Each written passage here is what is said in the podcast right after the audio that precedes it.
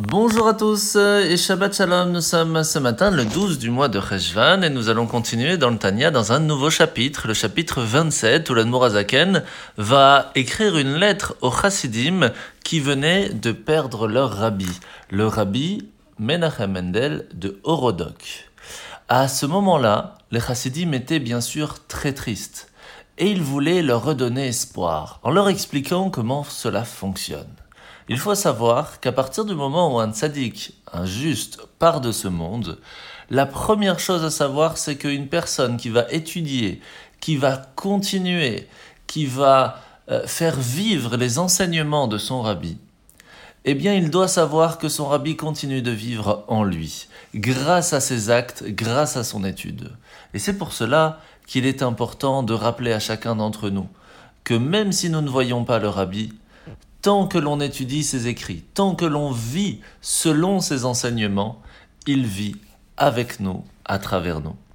La mitzvah de ce matin, c'est la mitzvah positive numéro 95-95. C'est la mitzvah que lorsqu'une personne a pris sur elle de faire quelque chose, elle se doit de ne pas changer, de ne pas faire ce qu'elle a dit et de le faire comme il le faut. si elle ne peut pas, eh bien, il faut faire atarat nedarim, ce qu'on appelle l'annulation des vœux.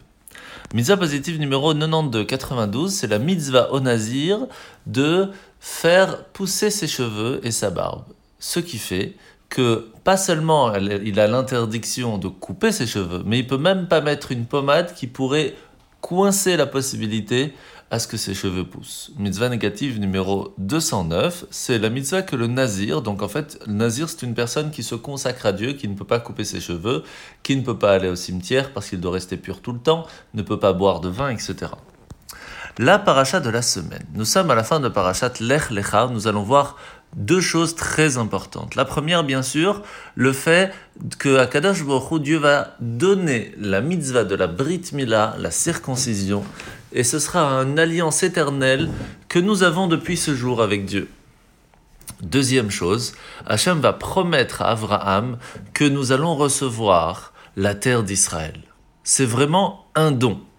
Et lorsqu'il nous l'a promis, à partir du moment où nous savons que cette seule promesse faite par Dieu à Abraham, c'est ce qui constitue notre lien avec notre terre, et on doit, on doit articuler cet état avec fermeté, avec confiance, eh bien, ce moment-là, lorsqu'on sera sûr de ça, eh bien, le monde entier aussi reconnaîtra cette justesse.